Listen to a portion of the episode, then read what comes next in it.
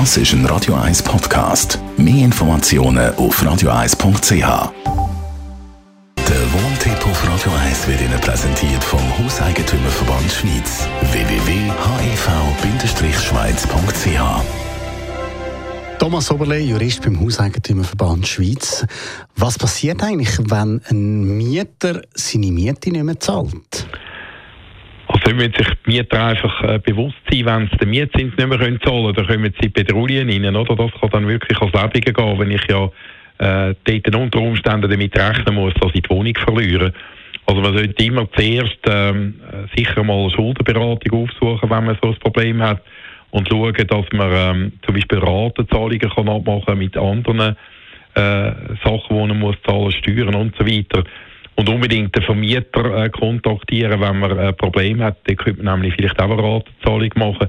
Wenn man allerdings einfach von sich aus nicht mehr zahlt, dann hat der Mieter äh, das Risiko, dass er sogar eine außerordentliche Kündigung bekommt. Dann ist er noch schneller auf der Straße, als er sich das eben vorstellt. Also man riskiert dann wirklich einfach die Wohnung zu verlieren, wenn man nicht zahlen kann?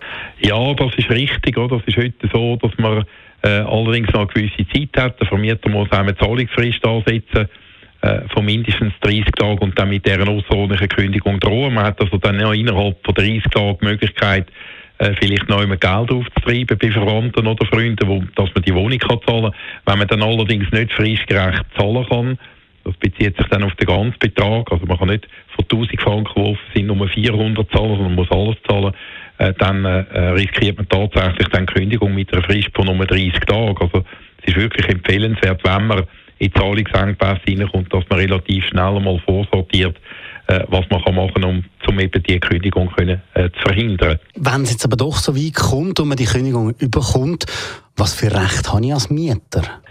Äh, beim Zahlungsverzug ist es dann wirklich brutal, oder? Beim Zahlungsverzug sagt das Gesetz, da hat man nicht einmal mehr äh, Anspruch auf eine Verlängerung äh, vom Mietverhältnis. Sie sagt dann, der Vermieter macht da freiwillig mit, weil das also äh, als schwerwiegende Verletzung von der mietvertraglichen Pflichten angeschaut wird.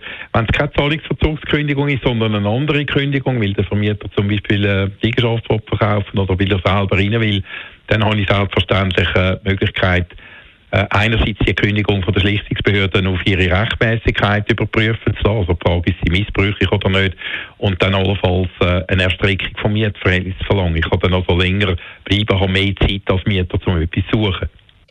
Danke vielmals. Thomas Oberle, Jurist beim Hauseigentümerverband.